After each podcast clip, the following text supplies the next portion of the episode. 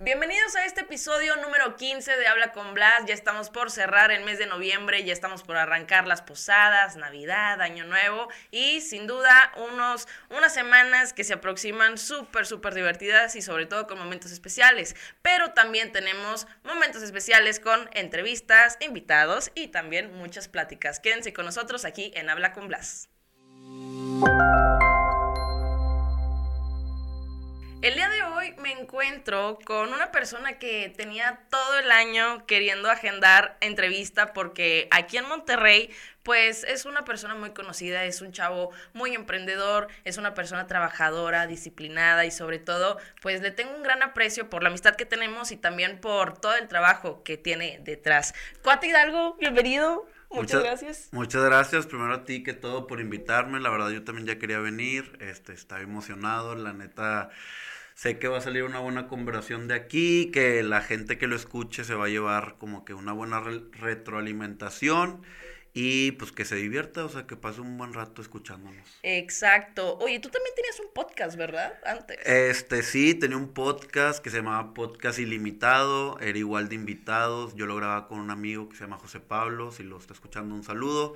Este, por cuestiones de tiempo y pues todo cuando regresó a la normalidad de la pandemia, pues él ya tuvo sus compromisos, yo tuve los míos, entonces se nos dificultó grabarlo, pero sí, o sea, sí me gusta mucho escuchar, sobre todo, y pues en su momento grabar podcast. Oh, súper bien, no, pues esta plática va a ser especialmente para ti porque obviamente hay mucho de qué platicar, o sea, ahora sí que hay demasiados temas que tengo ahí enlistados para hablar en este episodio y justamente quiero empezar con la pregunta inicial. ¿Quién es Cuate Hidalgo? Ok, pues siempre cuando uno nos preguntan de que quiénes somos, este, siempre como que piensa lo, lo positivo y lo negativo, no, al contrario. Lo negativo siempre como que lo sacamos mucho a la luz, pero lo positivo como que a veces se nos dificulta como que esa retroalimentación nuestra, ¿no? Pero bueno, a... Cuati Hidalgo, pues bueno, yo me puedo considerar alguien que es muy social, la, sinceramente me considero alguien muy social, este, me considero alguien emprendedor, movido, pero sobre todo me considero alguien líder, ¿sabes? Este, el ser líder siempre se me ha dado desde, pues desde pequeño, ¿sabes? O sea, con eso nací, con ese don. Mi mamá siempre me, me lo había dicho de que, no, pues tú tienes un don, de que eres líder, pero usa ese liderazgo pues para, para el bien, ¿sabes? Porque hay líderes positivos, hay líderes negativos. Correcto. O sea, ¿cuántos líderes hay que pues han hecho el, el mal, pero también muchos líderes que han hecho el bien? Entonces mi mamá siempre ha dicho, tú que tienes ese don de que la gente te siga, pues llévalos a un buen lugar, ¿no? No los lleves a, a lo mejor en su momento cuando era niño de que, ah, no sé, una travesura o así. Entonces siempre me he considerado alguien líder y a cierto punto siento esa responsabilidad de que tratar de dar una buena imagen a los demás de un buen comportamiento para que a lo mejor ellos lo puedan imitar, ¿sabes? Sí, claro que sí. Este, un caso así súper rápido que tengo, pues es mi hermano pequeño, ¿no? Mi hermano, yo le llevo ocho años. Están igualitos, ¿eh? Sí, igual que tú y tu hermano. yo tengo 22, él tiene, va a cumplir 14 ya en, en estos días. Este, y pues al final de cuentas, su patrón a seguir soy yo, no es mi papá, ¿sabes? Entonces cuando mi mamá siempre me dice que no, mira, las cosas bien porque tu hermano te está siguiendo, ¿sabes? O sea, no te tienes que ir tan lejos. O sea, en mi casa ya tengo a alguien que me siga.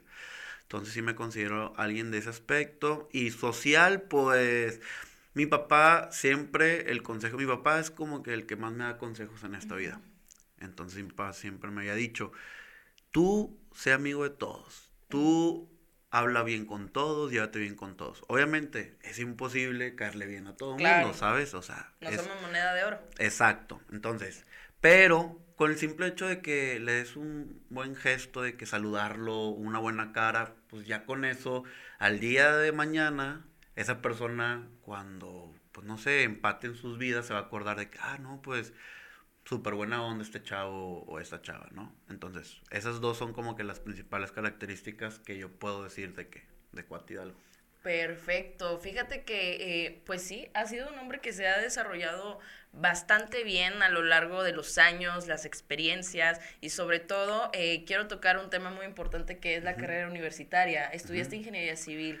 ¿Cuál, por, por, qué decidiste estudiar ingeniería civil y, cómo, y cuál ha sido la clave para que te sigas apasionando por tu carrera? Ok, mira, este, yo empecé a estudiar ingeniería civil primeramente por por mi papá, porque él es ingeniero civil también, egresado ahí de la Facultad de Ingeniería Civil en la UNI, UNL.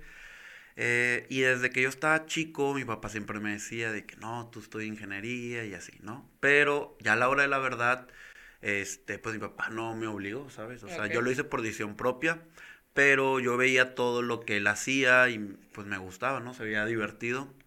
Em, y también porque a mí me gustan mucho las matemáticas y no me gusta casi leer, ¿sabes? soy más auditivo y visual que pues la lectura comprensiva, ¿sabes? Entonces... Yo soy al revés. Y tú eres al revés. Pues te digo, cada quien tiene diferentes como que habilidades fuertes. Entonces, pues chequé el plan de estudios de la Facultad de Ingeniería, vi las materias y dije, no, pues sí se ve súper bien. Y aparte, pues dije, tengo el apoyo de mi papá, que cualquier cosa pues puede pues respaldarme. Entonces opté por estudiar ingeniería civil. Y qué es lo que me apasiona de esa carrera es que siempre tienes que estar proactivo, siempre tienes que estar en campo, casi siempre, que a mí me gusta mucho, mucho más estar en, un, en campo, o sea, en el campo laboral que viene siendo la ingeniería civil, que es en la construcción, que estar en una oficina, ¿sabes? Entonces la ingeniería civil en especial era ideal para eso. Y eso es lo que me sigue apasionando, o sea, al final de cuentas, para que, para que te guste algo, tienes que, pues siempre estar motivado, que el día de que te levantes y que digas, no, pues vamos a trabajar y que no lo hagas tanto por el dinero, sino tanto por qué te hace sentir ese trabajo, ¿sabes? Te, te gusta, porque hay muchas veces que las personas eh, trabajan algo que no les gusta y que lo hacen simplemente por el dinero. Exacto. Y no salen de, esa casilla de que trabajar, trabajar y no dan el siguiente paso. A lo que va, a lo que va es que si te gusta, siempre vas a seguir creciendo y creciendo y creciendo porque tienes las ganas de trabajar.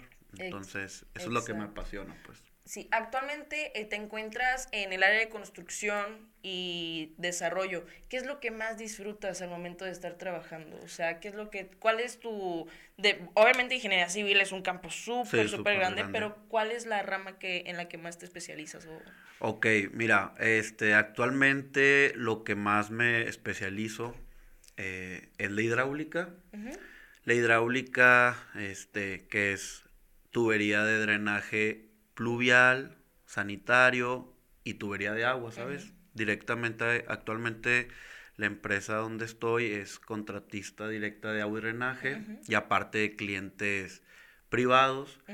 Mm, y eso es lo que actualmente me dedico, que es todo, pues, para construir alcantarillas, la instalación de toda la tubería, este, las rejillas del drenaje pluvial, ¿sabes? O sea, gestorías en agua drenaje, que también es muy importante, tener todo en regla de los clientes, todo lo que tiene que ver con el área de hidráulica, especialmente de agua y drenaje, no tanto de la empresa, sino de agua y drenaje en general, eso es lo que actualmente me dedico y que es lo que me gusta, ¿sabes? Oye, hay mucha gente que, bueno, día con día, a veces por la rutina, eh, hace cosas que probablemente sean muy importantes. Y aquí es donde yo te quiero preguntar algo interesante.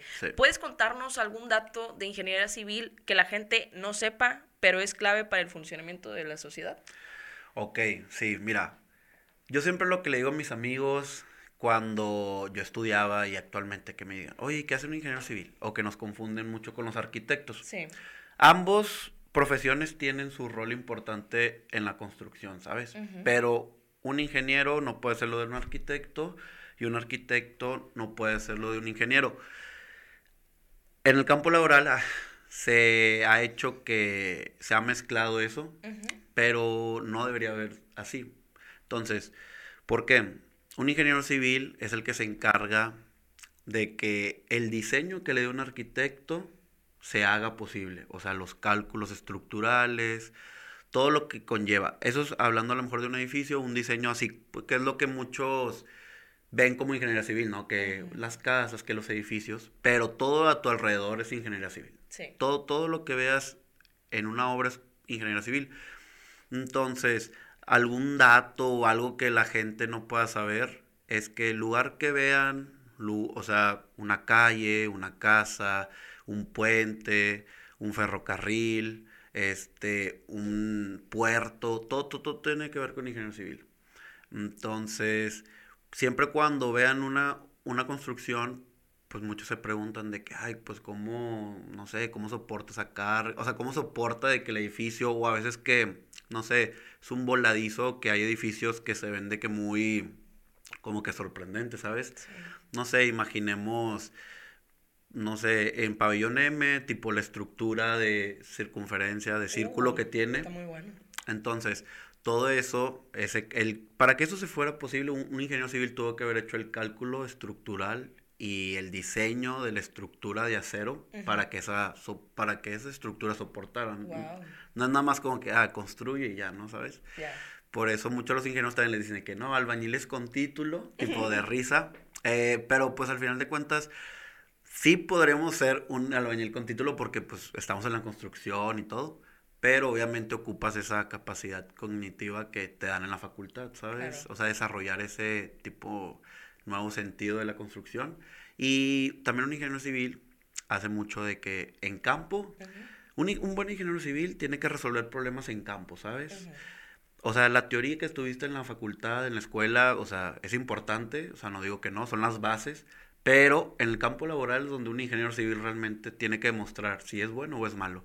Porque pues pasa mucho que pues al final de cuentas tienes mucha gente detrás tuyo, ¿no? Que en este caso los albañiles o trabajadores en general, que pues al final de cuentas ellos hacen lo que tú les digas, ¿no? O sea, entonces tú tienes que dar una buena instrucción y que cualquier problema que llegase a, suceder, tú puedes resolverlo de la manera pues más ingenieril posible, ¿sabes? Y que solucione lo que hay. Interesante, no, de verdad que esta, bueno, yo estoy metida en bienes raíces y claro que me ha tocado estar en, la construcción. La verdad es que mis respetos para los albañiles, para los ingenieros civiles que siempre están todos los días desde bien temprano construyendo. Sí, sí, sí. La verdad es que es una labor que pues la gente no se da cuenta, pero es de las más importantes y sobre todo aquí en Monterrey que todo el tiempo estamos construyendo. Sí, estamos en constante desarrollo aquí en la ciudad. Entonces, sí, como dice Andrea, es una profesión, sí es respetada, lo puedo decir porque cuando digo que estudié ingeniería civil, todos me dicen, ah, de qué ingeniero, de que no, pues está difícil, así. Y yo lo que les comento, le digo, o sea, todo es difícil en la vida, ¿no? Sí. Obviamente todo depende de la responsabilidad que tú tengas y el compromiso y las ganas que tú le des. A lo mejor primero en la facultad del estudio y después en el trabajo. Pero sí, la neta, sí es un trabajo muy demandante, demanda mucho tiempo, responsabilidad, porque al final de cuentas, lo que tú haces, pues va a tener consecuencias en la sociedad, positivas o negativas, ¿sabes? Es como yo también lo veo mucho, comparo mucho la ingeniería civil con medicina. ¿Por qué? Porque ambos trabajos pues tienen un impacto directo en la sociedad. A lo mejor un doctor mucho más porque pues ya está tratando de una vida humana, pero también, o sea, si un ingeniero civil no hace bien su trabajo, puede conllevar a un desastre. O sea, ¿cuántas veces hemos visto casos que, no sé, se cae el techo de un edificio?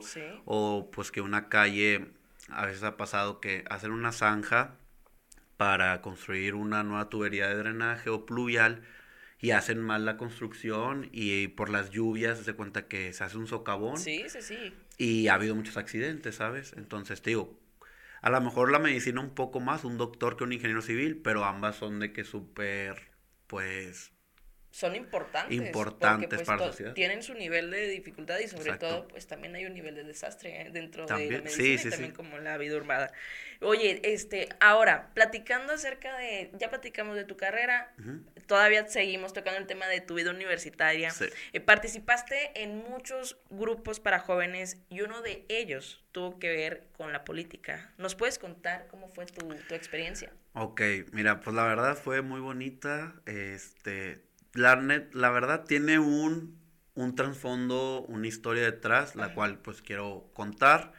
Mira, todo empieza este, en la pandemia. Yo ya había estado en grupos de, pues en sociedad de alumnos en la facultad y así, siempre había estado de que involucrándome con jóvenes, pero nunca directamente a la política, ¿sabes? Porque siempre como que de hecho, antes de, pensar en ingeniería civil, también dije, pues si no estudio ingeniería civil, me gustaría estudiar leyes, ¿sabes? Porque dije, no, pues siento que puedo ser bueno por ahí. Pero bueno, me decidí por la ingeniería civil, dejé como que ese tema detrás. Pero en la pandemia es cuando se fortalece eso.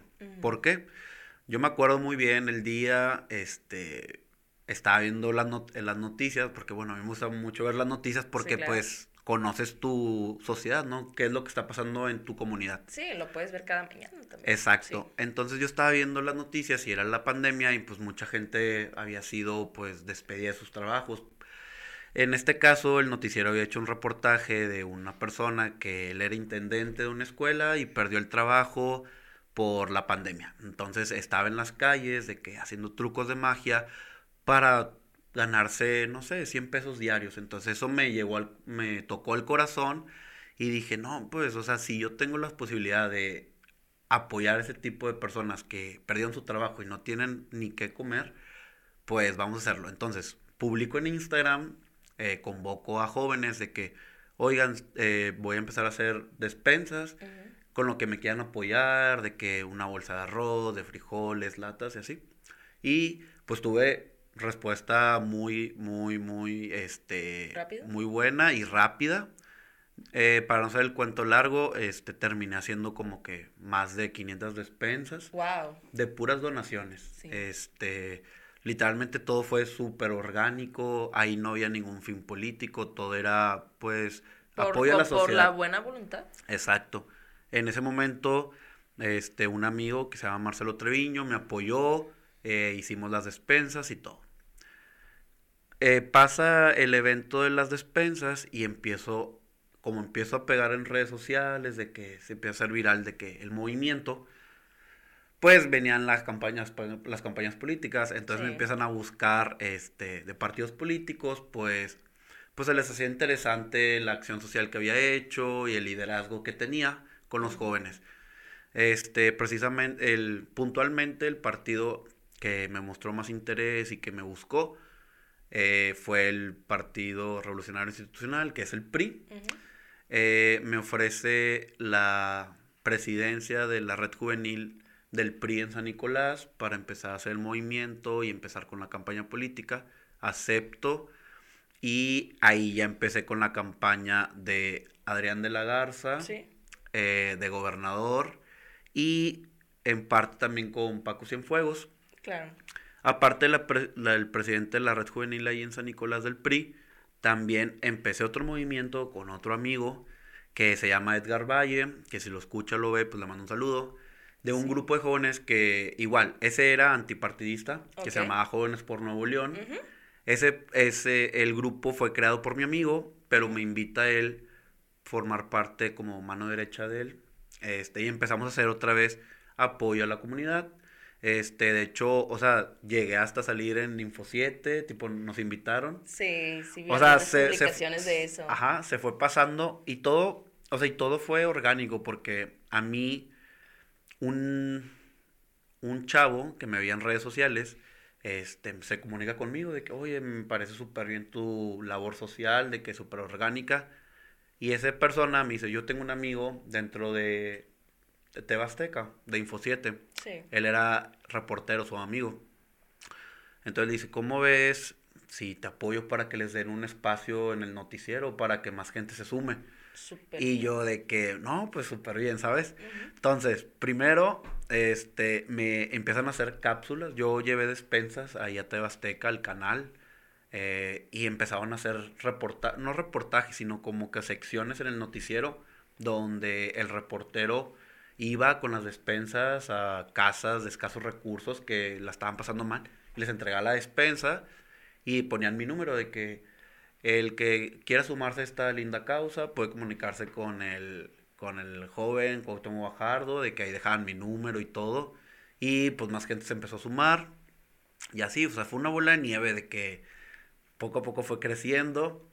Y luego con el grupo de jóvenes por Nuevo León fue el juguetón en Tebasteca. En Info 7 nos dieron un espacio, hicimos una donación de juguetes, igual orgánica, de que donaciones de amigos míos o de conocidos del conocido, ¿sabes? Mucha gente se empezó a sumar y nos dieron un espacio ahí en Info 7. Y de ahí ya pues empezó la campaña política. Todo eso fue como que el trasfondo de cómo empezó. Y ya en la campaña política pues ya estuvimos con una estructura más formal de jóvenes, empezamos a hacer labor en, labor en campo este, para dar a conocer las iniciativas de, del candidato Adrián de la Garza y este, pues fue muy bonito, ¿sabes? Más, más que por lo político y todo, estar casa en casa escuchando los problemas de las personas. Que uno no se imagina. Que uno no se imagina, o sea, yo realmente tuve un impacto y un aprendizaje muy importante porque nosotros vivimos, a lo mejor los que estamos en una clase social media para arriba, vivimos en una burbuja donde creemos que todo está bien, que la sociedad está bien, pero créeme que hay muchas personas, este, la gran mayoría, que no viven como nosotros vivimos, pero que siguen siendo felices, ¿sabes? O sea, tienen muchos problemas, pero te reciben con un buen gesto. Por ejemplo, yo iba así en las calles y me decían, oye, ¿no quieres de que una, un vaso de limonada y así? O sea, cosas que uno no se imagina. O sea, es, o sea, fui a colonias que la neta, este, sí eran como que, pues, que todos las catalogan como peligrosas y así. Pero ya estando ahí adentro te das cuenta que la gente es súper buena, o sea, solo es un, solo es una etiqueta que le dio la sociedad. Claro. Obviamente, o sea, como en todos lados hay cosas buenas y cosas malas, pero me di cuenta que, que pues hay gente buena en todos lados. Sí, exacto, hay gente buena en todos malos y, y en todos lados, perdón, y también um, ahora sí que hay una reflexión que yo he tenido en este último año en donde dice que la maldad no tiene clase social, no tiene niveles, o sea, tanto una persona que esté en un estatus super alto te puede fregar como otra que, que tenga escasos recursos, o sea, hay distintos tipos de maldad, pero yo creo que en este momento apenas acá, apenas saqué un podcast que dice, que está titulado que somos más los buenos que los malos, y la verdad, pues sí, o sea, a veces uno no, no dimensiona los problemas reales que, que existen dentro de la sociedad por el hecho de que pues eh, pues hemos venido de una familia que también has trabajado muy duro para que tengamos la vida que, tenemos hasta, hasta, ahorita.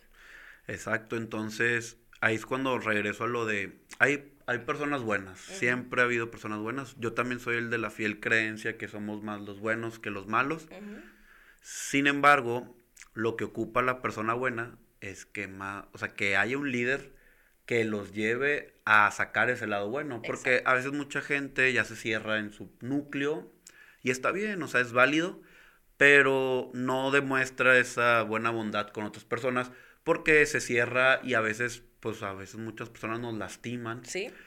Y ya no, o sea, como que nos da miedo el ser buenos y que no, o sea, no que nos den algo a cambio, o sea, con el simple hecho que te den una buena cara de que, ah, muchas gracias, o que tú veas que realmente sí apoyaste a esa persona pero pues como dice el dicho, a veces das la mano y te agarran el pie. Exacto. Fíjate que ahorita que estamos tocando este tema, eh, hace un mes se estrenó la película de Halloween, la, la de Michael Myers, y no sé si ya la viste, pero hay una hay un personaje que me llama mucho la atención, que es uno de los protagonistas, en donde haz de cuenta que él eh, originalmente dentro de la película pues va a cuidar a un niño, desgraciadamente hay un accidente en donde pues él no pues como es por, por el hecho de estar ahí, pues lo, lo inculpan a él.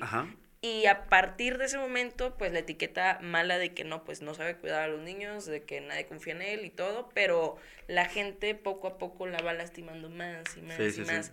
Y él no era malo, pero la situación lo, lo, hizo así. Y es justamente eh, la metáfora de de al final que dice la, la, protagonista, no me acuerdo cómo se llama, pero es Jamie Lee Curtis, algo así, este, que al final dice, es que él no era malo, simplemente eh, lo se lo comió la maldad por todas las cosas que le sucedieron y dije, madres, o sea, realmente eso sí ocurre en muchas personas y creo que la es, es demasiado importante lo que tú mencionas, que tener un guía, que tener un guía que siempre esté ahí observándote y que te esté dando ese aliento para que uno siga adelante. Exacto. O sea, en mi caso, eh, o sea, en mi caso, mis guías, pues siempre han sido mis papás, Creo que han sido los que me han guiado a lo que soy hoy, este, me han inculcado los valores. Al final de cuentas, uno es el reflejo de nuestros papás, ¿sabes? Sí.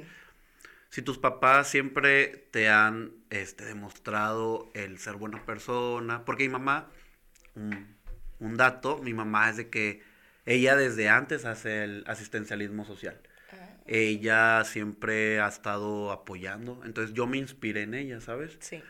Este, yo, o sea, cuando vi lo de, cuando me inspiré para hacer lo de las despensas, dije, no, pues mi mamá también lo hace, de que, de hecho ella me apoyó al principio, y aparte, pues de ahí lo, lo, lo nací. Entonces, aparte de eso, eh, también quiero como que dejar, como que mencionar eh, también a otra comunidad que apoyo mucho eh, son unos niños de allá de San Marino, se llama La Colonia, es en Escobedo. Ahí por donde está todo el tiradero de basura, acá de Salinas Victoria. Todos los años a los niños les hago una posada. Ah, y siempre busco padrinos, son como 30 niños, y que cada, cada amigo conocido apadrina un niño y el niño hace como que una carta a Santa Claus y pide un regalo. Entonces yo se la doy al padrino y el padrino este, ya le consigue el regalo y yo ya ese día voy a la posada y les entrego los regalos. También les hago a veces fiestas de este del Día del Niño, les compramos de que pizzas y así. Todo eso igual empezó con lo de las despensas porque yo publicaba en Instagram, oigan de que a qué comunidad podemos ir a, entregar despensas. Y una vez una conocida en Instagram me da esa comunidad, me pasó un contacto este, la señora Lupita, este, que es la que, ella es la, como que la que siempre está ahí en esa comunidad. Yo voy de vez en cuando, tipo, a apoyarlos. Soy un apoyo externo, pero ella, o sea, me, quiero, quiero como que mencionar esa historia porque sí estaba de que, eh, como que, inspiradora. Sí, claro. Ella, mm, no recuerdo muy bien cómo llega a esa comunidad, pero esa comunidad era, pues, de escasos recursos. Entonces ahí, pues, muchos de los niños eh, como que no tenían otra opción o los orillaban a, pues... Delinquir. sí, de que robar, este, meterse a lo mejor hasta el crimen organizado. Entonces ella es, ella es cristiana, entonces ella empieza a, ella compra un terreno, empieza a construir y empieza a como que predicar la palabra de Dios, ¿no? Este, en su religión, ella lo hizo. Y empezó a traer a los niños, o sea, no tanto adultos, sino a los niños los empezó a invitar, ahí jugaban. Obviamente al principio, pues todos los veían mal, ¿sabes? Como, cachis, o sea, ¿tú quién eres? ¿Por qué estás invitando a mis niños? Pero poco a poco se fue ganando la confianza ahí de la comunidad. Y hoy en día, pues ya construyó, ya todos los sábados los invita a los niños de que, no sé, o sea, aparte de que leerles la Biblia y así, este, les ayuda de que hacer las tareas, sus compromisos, y trata ella de guiarlos de un buen camino. Entonces, yo cuando conocí esa historia, dije, no, pues estos niños este, pues están esforzando a no seguir patrones de otros familiares que en su momento pues no hicieron las cosas bien. Y dije, pues siempre un niño, como tú le enseñes, es como va a crecer. Claro. Ya es muy difícil que un adulto cambie su forma de ser, sea bueno, sea malo. Sí. Y un niño se puede cambiar fácil. Sí, es una esponjita. Es una esponjita. Entonces dije, bueno, o sea, quiero ser eso como que positivo, quiero darles ese momento de felicidad, apoyar a la señora Lupita, que es la que la encargada, y es, o sea, actualmente es como que donde me enfoco este más, realmente ya no he hecho tanto el apoyo social por temas de que pues empecé a trabajar y, y, ya no me dio tiempo, pero sí me quedé de que enfocado en esa comunidad que fue la que más me inspiró durante todo el proceso de entrega de despensas en la pandemia y bueno, lo quise recalcar porque es una historia que inspira, porque Muchísimo. Yo, yo siempre, o sea, una vez me, te puedo contar una anécdota que pasó durante las despensas.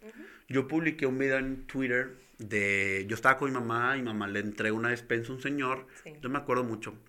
Este, el señor iba con su carrito de paletas, de que así en la subida de, creo que es Alfonso Reyes con Lázaro entre Garzazada y Lázaro Cárdenas. Entonces, si ves que pues está muy, está muy de que picada la, calle. Entonces el señor iba con sus paletas, pero era un señor de que te estoy diciendo, o sea, no me sé la edad exacta, pero fácil más de 80 años. O sea, se veía muy viejito.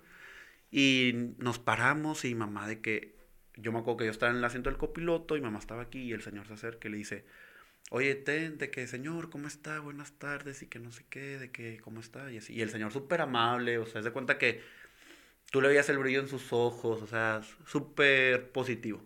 Ya le agarramos una despensa y el señor así que se le empiezan a salir las lágrimas. Entonces yo grabo ese video, lo subo a Twitter y se, se hace viral, ¿sabes? Sí. Entonces hay hubo muchos comentarios positivos, pero pues nunca falta el negativo de ah, que... Claro, pues es que es Twitter. Ajá, sí, entonces me ponen, este, no, ¿por qué grabas eso? De que eso no se graba, eso... Y luego mi... Con el justificante que yo les, que les di. Yo intento no gancharme nunca, pero yo lo hice más para dar un mensaje. Y con eso creo que mucha gente agarró la onda. Le dije, mira, este, tal persona, o no la neta ni me acuerdo, son esas cuentas que son de que anónimas. Entonces le digo, oye, mira, ¿por qué quejarte de que grabar algo positivo? O sea, yo lo hago no por yo elevar mi ego, ¿sabes? Yo lo hago más para que a ti te inspire a hacer lo mismo, ¿sabes? Porque muchos ponían, no, es que yo también hago eso, pero no grabo. Y lo, pues, ¿por qué no lo haces, sabes? O sea, compártelo. O sea, ¿cuántas cosas negativas vemos en redes sociales y en todos lados en el noticiero? ¿Y por qué nadie se queja? Ay, ¿por qué, por qué este, dan esa mala noticia? O no sé, de que hubo una balacera, o se quemó esto, o hubo un accidente. O sea, ¿por qué no dicen, ah, ¿por qué comparten eso? ¿Y por qué se quejan de lo que sí comparten lo positivo? Entonces, yo el, justificante que le di, mira, yo lo hago para que se pueda pasar esa cadena y que a ti te inspire a hacer lo mismo, ¿sabes? Si tú lo quieres compartir, no lo quieres compartir, bueno, ya es tu decisión. Pero ¿por qué quejarte de algo pues que alguien está haciendo bien, ¿sabes? Exacto, no, y además te lo quiero complementar, si lo vemos por el lado personal, eh, pues lo que mencionabas desde un inicio, hay mucha gente que te sigue y uno de ellos es una persona muy importante en tu vida que es tu hermano y yo creo que el ejemplo que tú le estás dando con, todo, con todos tus años y con todo lo que has hecho para la sociedad, con tus trabajos y todo, yo creo que es una manera muy bonita de documentar lo que, de, lo que su hermano mayor está haciendo y yo creo que eh, pues a por ejemplo, es algo que yo veo mucho con mi hermana, o sea, yo trato de hacer las cosas bien para que ella la, para que ella también tenga el mismo camino que yo, que también tenga quizá el camino más fácil, porque a veces los hermanos mayores decimos de que no, pues los madrazos uno se los lleva, pero al menos mi hermano sé que la va a tener un poquito más sencillo porque, bueno, pues si necesita algo, bueno, ya lo puedo ayudar, que quiero trabajar, ah, bueno, ya sé, ya sé dónde puedes sí, iniciar. Los aconsejas. exactamente. Y pues qué, qué bueno y me da mucho gusto que tú sí documentes lo que haces, independientemente de los comentarios de la gente que, para empezar, es gente que no nos conoce, que no te conoce. Exacto. Este, lo importante es que los que te conocemos y tenemos la fortuna de, de platicar contigo, pues uno reconozca de que oye, o sea, es un chavo bien centrado, es un chavo muy disciplinado, trabajador, que tiene un gran corazón, súper noble. Yo esa parte no la conocía de ti.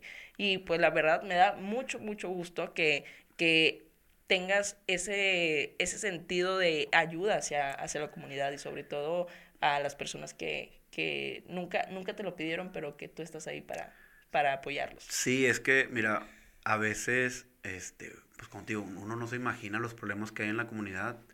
Y que tú les hagas pasar un pequeño, unos cinco minutos de alegría, para ellos ya es como que ganancia. A veces ellos tienen tantos problemas en casa que, créeme, o sea, vi cosas muy, o sea, muy duras, o sea, de que está el señor, es el que trabaja, o, es, o que el señor está en cama, la señora es la que tiene que salir a trabajar, o caso viceversa, o que en su casa viven 10 personas y es una casa muy pequeña. O sea, Casos muy impresionantes, o sea, no, no acabaría con lo que a mí me impresionó. Oye, cuate, y tengo una pregunta ahora con todo lo que has hecho. ¿Qué es lo más importante de liderar un grupo? Ok. Mira, pues básicamente liderar un grupo, o sea, aparte de dar el ejemplo a seguir, es tener una buena como que organización. Porque todo, ya sabes, todo tiene que ser bien organizado para que salgan bien las cosas. Este, obviamente el documentar, o sea, voy a lo mismo de, de grabar y lo que, lo que decías tú de que subir todas las redes sociales, de liderar, porque mira, nuestras redes sociales es nuestra carta de presentación ante la sociedad. Entonces, si tú demuestras en redes sociales. Que también hay gente que pues solo finge, ¿no? Pero hay gente que pues sí es auténticamente así. Ya depende de las personas que te conozcan en persona si se dan cuenta si eres o no eres así como pintas. Pero a mí me gusta grabar todo, documentar todo, lo que hago. Básica, o sea, pero lo que hago a lo mejor no tanto personal, sino, no sé, de que lo de asistencialismo social, de mi trabajo, de pues a, a los lugares que voy, así. Porque así la gente se va dando una idea más o menos de cómo eres y cómo es lo que puede esperar de ti. Sí. Y esa carta de presentación es lo que te abre muchas puertas. Sí. A veces, con el simple hecho de personas ver tus redes sociales, te buscan para algo. Me pasa muy seguido que la neta eso es lo que me hace muy feliz. O sea, me hace feliz. No es lo que más me hace feliz, pero sí me hace mucho, muy feliz. Este, que gente me dice, oye, cuate, así, mensaje random en Instagram o en Facebook, bueno, pero más Instagram, de que, oye, cuate, tú que eres súper movido, de que, oye, ¿me puedes ayudar con esto? O de que, oye, tú que haces todo, de que, ¿qué onda con esto? Y así. Y yo digo que no, pues, está, o sea, está funcionando el que yo de mi vida en redes, a lo mejor no tanto la personal, porque eso ya es más privado, sí. pero sí lo que es más superficial que puedes demostrar. Sí. Entonces, todos esos mensajes a mí, a mí me llenan y conllevo, eso es lo que te hace ver líder y eso es lo que hace que más gente te siga porque va a decir, oye, pues, es que mira, no es como que alguien diga, no, hoy amanecí con ganas de seguir a Cuate, no, o sea, simplemente esa persona, o sea, un líder en general, te envuelve para que tú lo sigas, ¿sabes? Inconscientemente, o sea, no, lo, no va a estar pensando en que, ay, lo va a seguir. Es ahí donde entra esta debate entre ser influencer y entre ser influyente, que es donde tú entras. Eres una persona influyente, por eso la gente te busca, porque hace las cosas tan bien que uno dice, no manches, o sea, por ejemplo, yo cuando recién te conocí, eh, que fue por un lado bien, bien diferente a lo que estamos platicando, yo cuando empecé a ver lo que subía, cuando empecé a ver que el podcast, sus eh, actividades de responsabilidad social, cuando empecé a ver toda esa parte de, de cuates, yo dije, ay, o sea, que pues con quién estoy hablando, o sea, quién es este hombre, ¿verdad? Y pues la verdad es lo que me ha dado mucho gusto, que, que independientemente del, del, momento donde nos conocimos, fue como que conocer todo lo que hace y ver la, la, manera en la que se desenvuelve y trata a las personas es lo que, es lo que mejor me he llevado. Y creo que, pues, así como yo tengo esa opinión, muchos más la tienen. Así que sí, sí tienes toda la razón en el sentido de que compartir las redes sociales, compartir lo que hacemos en redes sociales es clave para para que nos traten como merecemos, para que nos respeten también el trabajo y sobre todo que se den cuenta que pues a pesar de que tengamos 23 años, eh, pues somos, somos personas muy firmes en lo que hacemos. Sí, o sea, que reconozcan ese trabajo que, que uno lo hace inconscientemente, tampoco yo no busco de que el aceptamiento social, pero sí me gustaría que el día de mañana que las personas me recuerden como alguien como realmente soy, ¿sabes? Alguien bueno. Yo jamás he tenido como que maldad en mi corazón para hacerle daño a alguien. Y, o sea, a mí me gustaría, mira, al final de cuentas, cuando nos vayamos de esta vida, este, lo único que va a quedar de ti son los recuerdos. O sea, no vas a, o sea, no te vas a llevar nada a la tumba. Entonces, eso lo heredé mucho de mi abuelito, mi abuelito que en paz descanse, este, parte de mi mamá. Él era alguien súper noble, este, era alguien muy bueno. Créeme que cuando fue el día de su funeral, a mí me impactó mucho que mucha gente fue, ¿sabes? Y mucha gente se expresaba maravillas de él. O sea, no había ningún mal comentario. Jamás escuché un mal comentario de mi abuelito.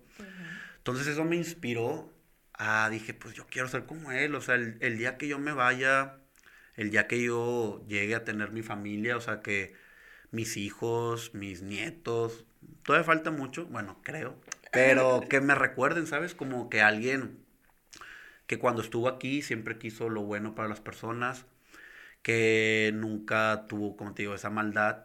Entonces, siempre alguien te va a inspirar y a mí me gustaría que el día de mañana yo inspirara a más personas a hacer el bien en su comunidad, en su casa, en su trabajo. O sea, no importa si es a microescala o a gran escala. O sea, siempre un granito de arena de buena bondad en el mundo siempre va a ser positivo porque es lo que nos falta mucho en esta sociedad de que las buenas acciones desgraciadamente hay mucha gente buena, pero se está dando mucho más la gente mala, se va contaminando un poco. Entonces, si tú, créeme que con una buena cara que tú le hagas a alguien, tú le puedes hacer cambiar tu perspectiva tuya. Sí. Entonces yo siempre trato de que mi imagen siempre esté lo más limpia posible.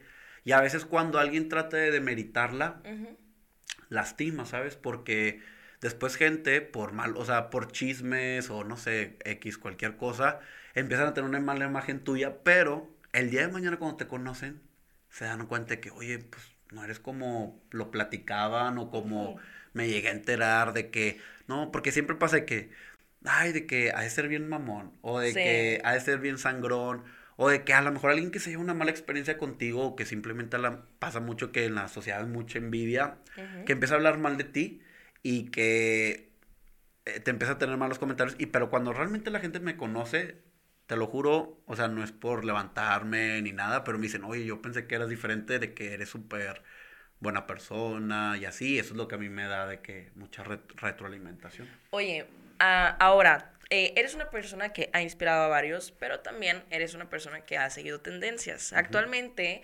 Cuate tiene un negocio que se llama Monterrey Caps, que es un negocio de gorras. Sí. Y pues quiero, quiero preguntarte ahora esta parte del emprendimiento, ¿cómo inició el proyecto?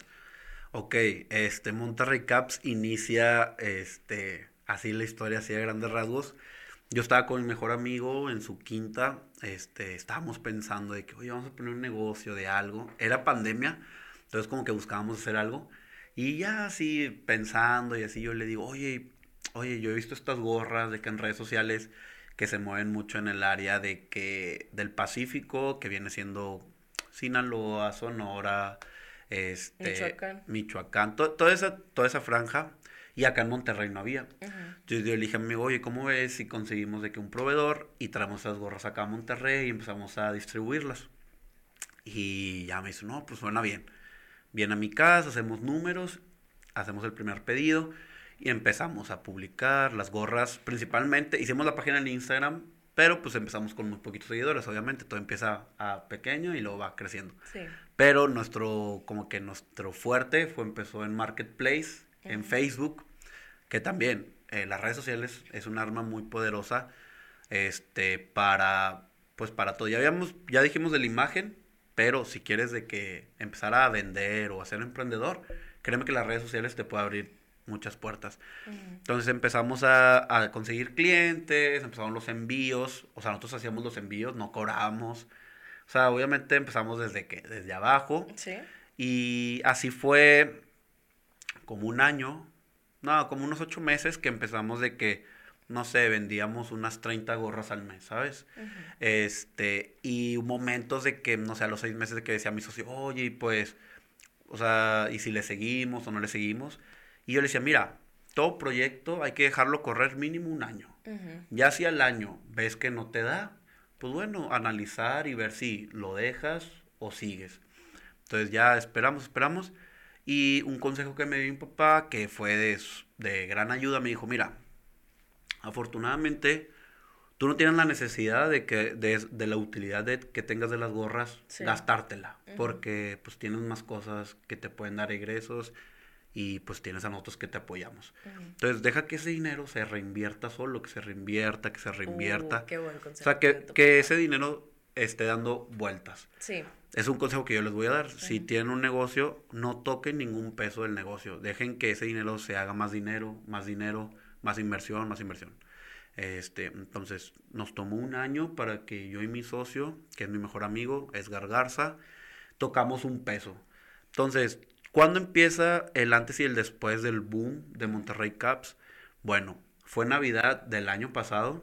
Este, vendimos eh, de, como en una o dos semanas, de que 80 gorras por Navidad, ya sabes, los regalos, los intercambios, todo. Entonces, con todo ese dinero que no habíamos tocado en un año, ah, hicimos el local, le invertimos al local y iniciamos el año en febrero, abrió el local formalmente y ahora sí, ya no hacíamos, sí hacíamos envíos, pero ahora sí ya... Ya cobraban. Ya cobrábamos, o sea, ya había estado un poco más establecido. Entonces en ese tiempo muchos empezaron a compartir la página, empezamos a hacer muchas giveaways, que es un consejo que también les doy. lo que son giveaways y colaboraciones con influencers o con personas, es lo que da a conocer tu marca orgánicamente y que te da a conocer también eh, el pagar ads Ah, en claro. Instagram también es importantísimo en Facebook, Instagram, todo lo que es marketing en redes sociales es un plus. Entonces ahí empezamos a crecer y a crecer, a crecer, a crecer. Y hoy en día, gracias a Dios, eh, puedo decir que Monterrey Caps ya está muy establecido aquí en Monterrey y en todo México, porque tenemos envíos a todo México, ya tenemos envíos en Estados Unidos. Wow. La página ahorita actualmente tiene casi los 18 mil seguidores. Y te digo, son orgánicos porque también nos ha pasado mucho que se acercan, que oye, no quieres comprar seguidores. Y yo le decía a mi, a mi socio, a- que es mi mejor amigo, dije, oye, es que mira, no te conviene comprar seguidores porque es simplemente men- o sea, se va a escuchar de que algo obsceno, pero es una puñeta mental que uno Sí. se hace porque esos seguidores pues no te van a comprar, ¿sabes? Sí, son, sí, sí, son son simples, bots. son bots. Entonces dije, mira, podemos tener 5 mil seguidores, pero si esos 5 mil seguidores son fieles a nuestra, a nuestra marca, a nuestro producto, pues o sea, son 5 mil, ¿sabes? Y ahorita los, pues te puedo decir que casi los 18 mil son orgánicos, todos han llegado solos por los ads, pero los ads lo que hacen es tu producto se los enseña. A la gente que de verdad lo quiere comprar. Ajá, Sí. y ellos ya saben si les gusta o no les gusta. Entonces, estoy diciendo, si me siguen es porque realmente les gusta. Ujú. Entonces, te digo, antes en un mes vendía 30 gorras, ahorita te puedo decir que en una semana vendo 40 gorras. Wow. Este, entonces, te digo, sí fue mucho el crecimiento y yo lo he visto. Eh, aparte, pues, mi socio, este Edgar, eh, o sea, una sociedad siempre, siempre tiene que, cada quien tiene que tener su rol. Él tiene su rol y yo tengo el mío. O sea, sin él, Monterrey Caps no fuera lo que es, ni Monterrey Caps sería sin mí, ¿sabes? O sea, Sí, claro, son un equipo. somos un equipo.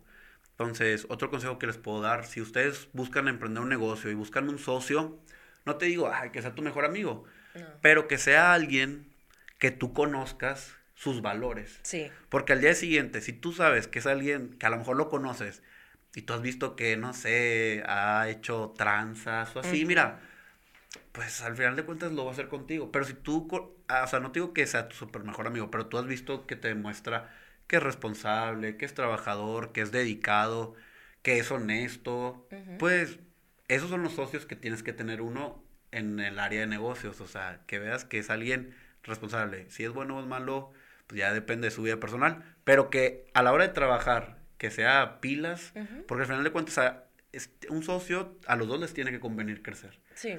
Un socio no es como que tú arrastras al otro, ni que tú arrastras al otro. O sea, Exacto. es que juntos Crezcan. crezcan. Entonces el consejo que yo les puedo dar a la sociedad y de un negocio de que hacer el dinero que gire, que gire, que gire. Y ya en su momento, cuando ya tengan un buen capital o que sepas que ya sea a lo mejor el momento, ahora sí ya a ganar, o sea, agarrar esos beneficios, ¿verdad? Porque al final de cuentas, pues uno emprende pues también para lo económico, ¿no? Sí. Oye, cuate, durante el crecimiento de tu negocio hemos visto que has tenido varias colaboraciones y convivencias con grupos y artistas de talla nacional e internacional. ¿Cómo pudiste lograr esa sinergia? Primero saber con quiénes has estado colaborando Ajá. y cómo, cómo ha sido ese contacto. Ok, mira, eh, todo, em- todo empieza, este, te digo, por lo social, ¿no? Ajá. empiezo a tener que el amigo del amigo y también yo cuando creé Monterrey Caps, una de las visiones que tuve es, a mí me gusta mucho la música de que regional mexicano, Uh, sí. que es banda, que los corridos tumbados, todo, todo ese ambiente, ¿no? Que está de moda. Eh, y yo dije, no, pues Monterrey Caps puede ser la excusa perfecta para yo llegar con esas personas, esos pues famosos o influencers. Este, y pues algunos de los importantes que he tenido que como que me han dado más orgullo, pues tuve una colaboración con Natael Cano, con Junior H, con pues varios de ahí del, de Rancho Humilde, que es, es todo ese movimiento, con los de la Norte, con mi amigo Manfred, que es su manager, que le mando un saludo, este, con Israel Morales próximamente, con Raimundo Fulgencio, el jugador de Tigres. Digo, todo ha sido como que una cadenita, una cadenita, con Iván Flores, que es también todo de la musicada, este, y con todos ellos, todos, este, pues súper buena onda, súper accesibles, este, y te haces de amigos, ¿sabes? De amigos que pues no tenías y que Monterrey Caps en este caso fue la excusa para yo contactar con ellos. Y la clave es, para que tú les, les interese colaborar contigo, es presentarles un buen negocio para ambos, de que, oye, mira, este, yo te voy a dar esto y a lo mejor a ti te puede convenir, haces negociación. Todo en esta vida es negociación, es saber venderte. Entonces, pues a lo mejor llegué con muy buena labia que les sorprendí, que quisieron acceder a tener la collab conmigo. Y también, este, te digo, todo es negociación, todo en la vida, tú todo, todo es ventas, todo, todo en la vida. Mira, así, a gran, así como que un claro ejemplo, a lo mejor no de un producto, sino de venta, que es un consejo que yo les voy a dar. Cuando tú estás ligando con una chava, tú quieres que esa chava se fije en ti. Bueno, tú te tienes que vender como que tú eres mejor chavo que los 50 que trae atrás. Claro. Porque mira, pasa mucho que las mujeres tienen muchos pretendientes. Entonces tú tienes que demostrar como que en venta, venderte que tú eres la mejor opción para que ella te acepte una cita y que quiera estar contigo. Sí. Entonces, no, no, no todo te digo que es un artículo de venta, sino tu imagen o a la hora de tú estar en un trabajo. O sea, ¿cuántas veces hay mucha competencia en el campo laboral? Sí, tienes que dar la mejor impresión. Tienes que dar la mejor impresión. Entonces tú tienes que demostrar a los de RH que tú eres la mejor opción para la empresa y que te contraten a ti, no contraten a otros 20 que tienen el currículum, ¿sabes? Entonces, pues prácticamente esa fue, esa es la clave, que sepas venderte, sepas vender tu producto, sepas vender tu imagen, para que esas personas famosas, pues se les sea atractivo colaborar contigo y pues después ganar una amistad. Oye, ¿y cuál ha sido la colaboración más impactante y cómo fue tu experiencia? Ok, bueno, como te decía, eh, la más impactante fue con Natanael Cano y Junior H. La historia, fíjate que estuvo algo chistosa. O sea, no te digo como que le hablé de la página y me hizo caso, o sea, nada que ver. Este, bueno, bueno, hay otro, hay otro de Correos Tumbas que se llama Oscar Maidón. Con él sí le mandó un mensaje por la página Monterrey Caps, porque ahorita visualmente Monterrey Caps ya puede tener como que un prestigio. Entonces, si yo ya le hablo a un influencer, de, o sea, no le hablo de mi privado, le hablo del de Monterrey Caps, pues mínimo ya te ve el mensaje, ¿sabes? Porque pues ya ve que tiene muchos seguidores y así. Entonces, es, eh, en este caso de Oscar Maidón, le mandó un mensaje, vino, cuando vino Natael Cano la primera vez aquí a tocar Monterrey, de que, oye, que te queremos dar un regalo por parte de Monterrey Caps. La neta ahí casi yo no tenía seguidores, pero pues me hizo caso. Me dijo, no, sí, está bien, de que vente aquí al hotel y aquí nos entregas. Y pues súper buena onda el chavo. Ahorita, en ese momento, sí era famosillo, pero ahorita es mucho más, ¿sabes? Claro. Este, y pues súper accesible y todo. E hicimos el conecte. Este, y luego con Natael Cano y Junior H. Eh, lo de, todo fue cuando Natanael, Cano vino a Pal Norte eh, este año, en marzo creo que fue, y Junior H vino a dar su, bueno, hizo una presentación en Empire, San Pedro, entonces coincidió que los dos estaban en la ciudad y los dos pues son amigos. Entonces, este, yo tengo unos amigos, igual de la musicada, eh, que los contratan mucho cuando vienen ellos a tocar aquí en Monterrey o cuando vienen de visita para música en vivo.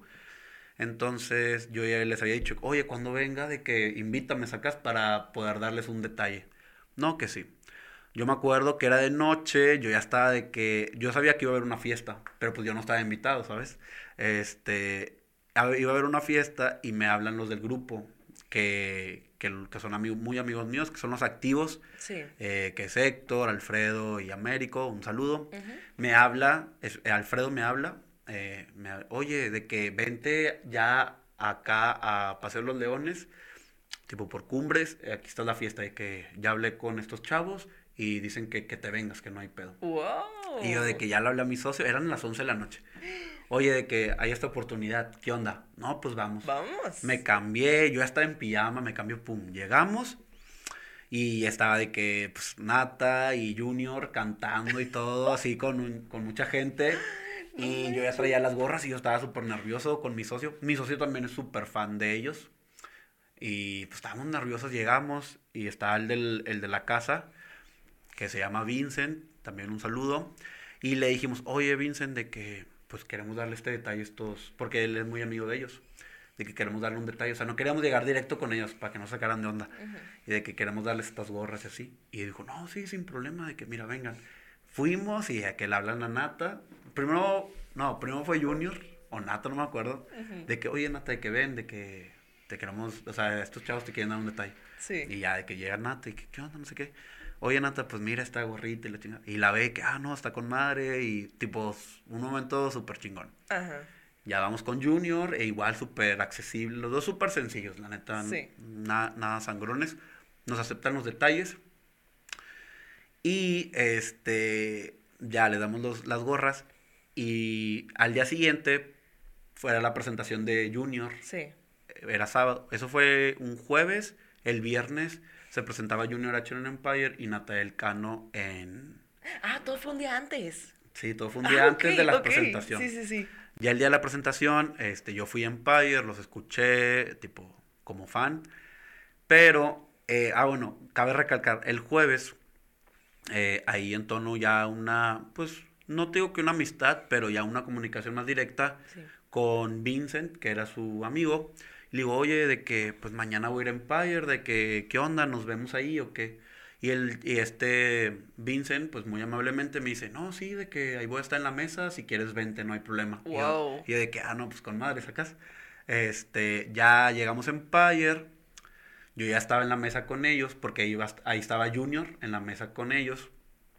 Y más noche llega Nata, ¿sabes? Ah, Entonces- después de Pal Norte. Ah, después de Pal Norte, después de Pal obviamente. Norte, Entonces sí. X, pasa que cantan juntos en Empire y luego va hay un after. Sí. Me invitan y volvemos a darles otras gorras a Nata y a Junior. E igual, o sea, ahí ya nos tomamos una foto mejor y así. Entonces ahí quedó como que el detalle de las gorras. Entonces, lo chido de la historia es que obviamente pues fue... Eso impactó mucho en nuestras redes de que todos de que no manches, ¿cómo le hicieron para regalarles, sabes? Es que hablar ah, ah, con Natanael Cano, Junior H, que son súper conocidos Ajá. y que ahorita Natanael está teniendo un crecimiento abismal también en Estados Sí. Unidos, dices, wow, o sea, no cualquiera, no cualquiera tiene esa suerte. Sí, te lo juro que o sea, fue, fue mucha suerte. De hecho, yo me acuerdo que el after después de, de Empire que fui, te lo juro que era como estar en un sueño, ¿sabes? Porque, o sea, porque yo ya los escuchaba desde antes. Sí. O sea, yo era fan de ellos. Y verlos así como que en el mismo lugar que yo cantando, o sea, todo eso, dije, ah, no manches, ¿de qué? ¿En qué momento, sabes? O sea, y es lo que te digo, o sea, dije, no, pues Monterrey Caps me dio lo que en su momento tuve la visión. Sí. O sea, estaba cumpliendo mis metas. Entonces, así como que para concluir esta historia, al Nata tiene una presentación en, creo que era en, en Ensenada, y él estaba en un antro y lo grabaron un video que él estaba en un antro y traía la gorra que yo le regalé, sacas. Entonces, eso lo publiqué pues, en la página. O sea, dije, bueno, o sea, pues si realmente sí le gustó auténticamente la gorra. Y la usó y todo. Y fue como que dije, no, pues sí se logró de que check. Y ya, pues eso es la historia de la, Wow. con la- Increíble, increíble historia que tienes con estos artistas y, lo, y las siguientes colaboraciones que vienen para el 2023. Yo- Sí, Yo sí. estoy segurísima de que también te va a ir excelente. Ahora sí que enhorabuena por, Gracias. por el crecimiento que has tenido en Monterrey Caps. Y ahora te quiero preguntar, eh, ¿qué es lo más difícil de emprender un negocio? O sea, ya digo, ya platicamos cómo es el proceso, Ajá. que las ads, las colaboraciones, pero ¿qué es lo más importante de mantener el negocio como, como a flote? Ok. Otro consejo que creo que es muy importante porque a mí me sirvió y yo lo he visto con otros empresarios es, es, es si a ti te gusta lo que estás haciendo, va a darse. Todo en esta vida es negocio. Todo, todo. Desde vender, no sé, bolsas de la basura hasta vender casas millonarias. Todo, Sí. todo es negocio. ¿Cuál es la diferencia si, si tienes éxito o no tienes éxito? Es si te apasiona y que tú tengas las ganas de salir adelante y que tú le estés chingando, que tú estés motivado todos los días. Porque si tú estás motivado y tienes las ganas de hacerlo, eventualmente se va a estar dando el negocio, ¿sabes? Porque tú aparte, yo creo mucho en la ley de atracción. Uh, yo también. Entonces, si tú estás siempre con la mente positiva de que se va a dar, se va a dar, se va a dar, estoy picando piedra, estoy es, siempre el constante de que se dé, se dé, se dé, muy probablemente se va a dar. También hay los casos que no se da, ¿sabes? Hay veces que no se nos dan las cosas y no ¿Y se por dan. algo pasa? Y por algo pasa. Pero la clave siempre es ser consistente. Pero también hay que tener la madurez como de saber si un negocio da o no da. Porque mira, estoy seguro que cualquier historia de gente exitosa en el ramo empresarial, Sí. estoy seguro que si lees su biografía, la mayoría empezó desde abajo y todos empezaron a picar piedra y todos empezaron a que su producto, este, pues no, a lo mejor al principio no lo aceptaban y seguían y seguían innovando, seguían dándole, seguían sin desanimarse. O sea, marca que sea, no sé, McDonald's, McDonald's, Coca-Cola, cualquier producto, Starbucks, estoy seguro que la historia detrás de esos, de esos negocios es inspiradora. Entonces te digo, esa es la clave, o sea, si tú tienes ganas de emprender algo, este, tú échale ganas y mira, no importa cuántas, mira, es como si tienes una, un- una pistola, tienes cinco balas Ujú. O diez balas, las que sean, con que una te pegue, ya estás del otro lado, o sea, Sí. tampoco no te digo que el primer negocio que hagas va a tener éxito. ¿sabes? Pero la clave es no desistir y seguir insistiendo y seguir insistiendo. Y lo que más te agrade a ti, lo que más te apasione o que te motive, o sea, que el día, como decíamos lo del trabajo, que tú te levantes como que, ay, hoy me levanté con ganas de que mi negocio pegue y que sigas y que sigas y que sigas y que sigas, el negocio que sea. Entonces te digo, ese es la- el consejo que yo le doy a los que nos escuchan o nos ven, que no desistas. Y yo conozco muchas personas también a una pequeña escala o mediana escala que así iniciaron, ¿sabes? O sea, yo creo que tú también tienes casos de inspiración que han venido aquí, que empezaron pues picando piedra y que ahorita les va bien. Sí. Digo, a mí me- yo me considero que me falta mucho, muchos negocios que hacer, tengo muchos en mente. Actualmente, pues el que mi fuerte pues es Monterrey Caps y la construcción, pero créeme que tengo muchos más en mente que poco a poco voy formalizando. Obviamente también tienes que tener una estructura y una organización. Tampoco no es hacer un negocio porque sí, o sea, obviamente tienes que tener un estudio de que de qué va a pasar, cuánto tienes que invertir, cuánto te va a regresar, ¿sabes? O sea, está bien, lánzate, pero también no te lances con los ojos vendados, o sea, trata de tener más o menos noción de qué es lo que te espera y conoce pues tu, el campo la- el campo laboral, la competencia que hay y ve la competencia y no los copies, sino o sea, haz algo mejor. Métele un plus, ¿sabes? O sea, ya viste la competencia, métele un plus que ellos no tengan. Y eso es lo que a ti te va a hacer diferenciar entre la competencia y que haga que crezcas. Perfecto, cuate. La verdad es que esta entrevista ha sido de, definitivamente de mis favoritas. ¿Qué mensaje les estás dando a los, a la gente que nos ve, a la gente que ya te sigue? La verdad, estoy sorprendida con todo lo que has logrado. Un chavo que sin duda tiene hambre de éxito, que ya tiene el éxito y todavía tiene esa visión clara de, de expandirlo. Así que, eh, pues muchas gracias, cuate, por Hombre, estar gracias a ti. por estar con nosotros el día de hoy y pues esperemos que para el próximo año 2023 también tengamos otra entrevista nueva para que para que nos cuentes cómo, cómo no, te está yendo con tus planes que tienes en mente. ¿Tienes algún otro mensaje que, que compartir antes de que, de que cerremos esta entrevista? Esta entrevista, pues nada, primero que todo, pues muchas gracias por invitarme. La verdad, me gusta mucho compartir mi forma de pensar y aconsejar a las personas. Suelo mucho aconsejar a las personas, este, porque me gusta verlas bien, ¿sabes? O sea, yo no, no me considero alguien envidioso de que no, pues no voy a compartir de que mi clave ni nada, pues al contrario, o sea, qué, qué mejor que mucha gente, pues, tenga ese éxito, que cada quien tiene su nivel de éxito, pero que consigan su éxito personal, ¿sabes? Ok. O sea, tu éxito es diferente a lo mejor al mío y de otras personas, ¿sabes? Cada quien tiene como que sus objetivos en la vida. Ujú. Entonces, el consejo así, ya para terminar, que les puedo dar es, trabajen lo que tengan que trabajar, construyan lo que tengan que construir, pero no olviden que también hay que vivir la vida, ¿sabes? Este, por ejemplo, así, así ya, para no alargarme tanto, pero para contar así lo mío, a mí me gustaría una cierta edad que todo lo que haya construido me ayude para seguir viviendo mi resto de la vida, sí. pero disfrutando con mi familia y con mis amigos. Entonces ese es el consejo que yo les doy. Chinguense, pero también recuerden que hay que vivir la vida y que no todo es trabajo, porque muchos a veces como que se dejan llevar por el trabajo y no piensan en lo demás y ya después ya no, ya no les alcanza la vida, ¿sabes? Exactamente. Como dijo mi abuelito una vez, la vida es corta, aprovechenla porque el tiempo vuela. Así, así dijo mi abuelito, entonces aprovechenla, este, sean felices, sean buenos con todo el mundo, trabajen y trabajen algo que les haga felices y pues nada, a compartir la felicidad y la buena bondad. Y pues si ven a alguien o están escuchando esto, ven algo, si están con alguien, denle la gratitud, denle un abrazo, un beso, si es tu mamá, si es tu papá, un amigo, de que, oye, pues gracias, sean agradecidos, eso es clave con la vida, si creen en Dios, en Dios, con tus papás, porque al final de cuentas ellos son los que te ayudan a que tú estés en lo que estás ahorita.